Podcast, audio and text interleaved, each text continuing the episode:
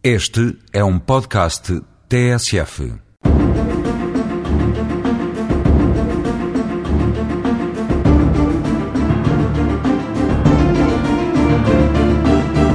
Trago-vos hoje dois casos emblemáticos que ilustram o pensamento do Governo sobre o funcionamento e a importância do sistema de justiça.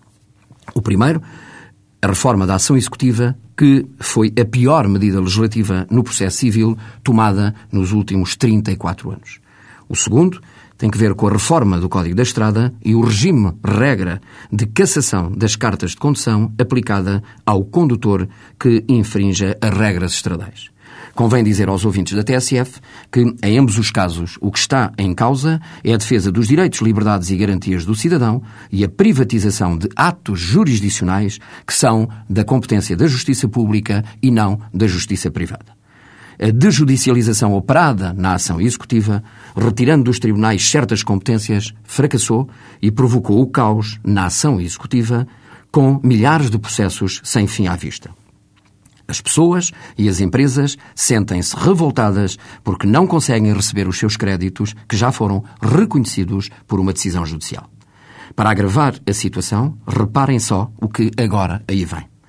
O agente de execução, que agora passa a ser também o advogado e o solicitador, deixa de estar na dependência funcional do juiz de execução, passa a ter um estatuto idêntico ao exercício do mandato judicial, passam a ter acesso direto por via administrativa aos elementos constantes da base de dados, registros ou arquivos da administração fiscal, das instituições de segurança social, das entidades bancárias, para efeitos de penhora, tudo sem necessidade de autorização judicial.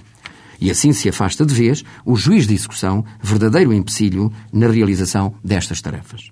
No que toca, por exemplo, à reforma do Código da Estrada, confere-se agora competência exclusiva ao Presidente da Autoridade de Segurança Rodoviária para decidir sobre a cassação por via administrativa da carta de condução. A cassação da carta de condução, ou seja, a sua apreensão, constitui uma medida de segurança. As penas e medidas de segurança só podem ser aplicadas pelos tribunais, como todas as pessoas sabem se ainda vivemos, ao que parece, no mesmo regime político, com a mesma democracia, o mesmo Estado de Direito e a mesma Constituição da República Portuguesa, não se percebe como é possível fazer tudo isto sem mudar o regime constitucional.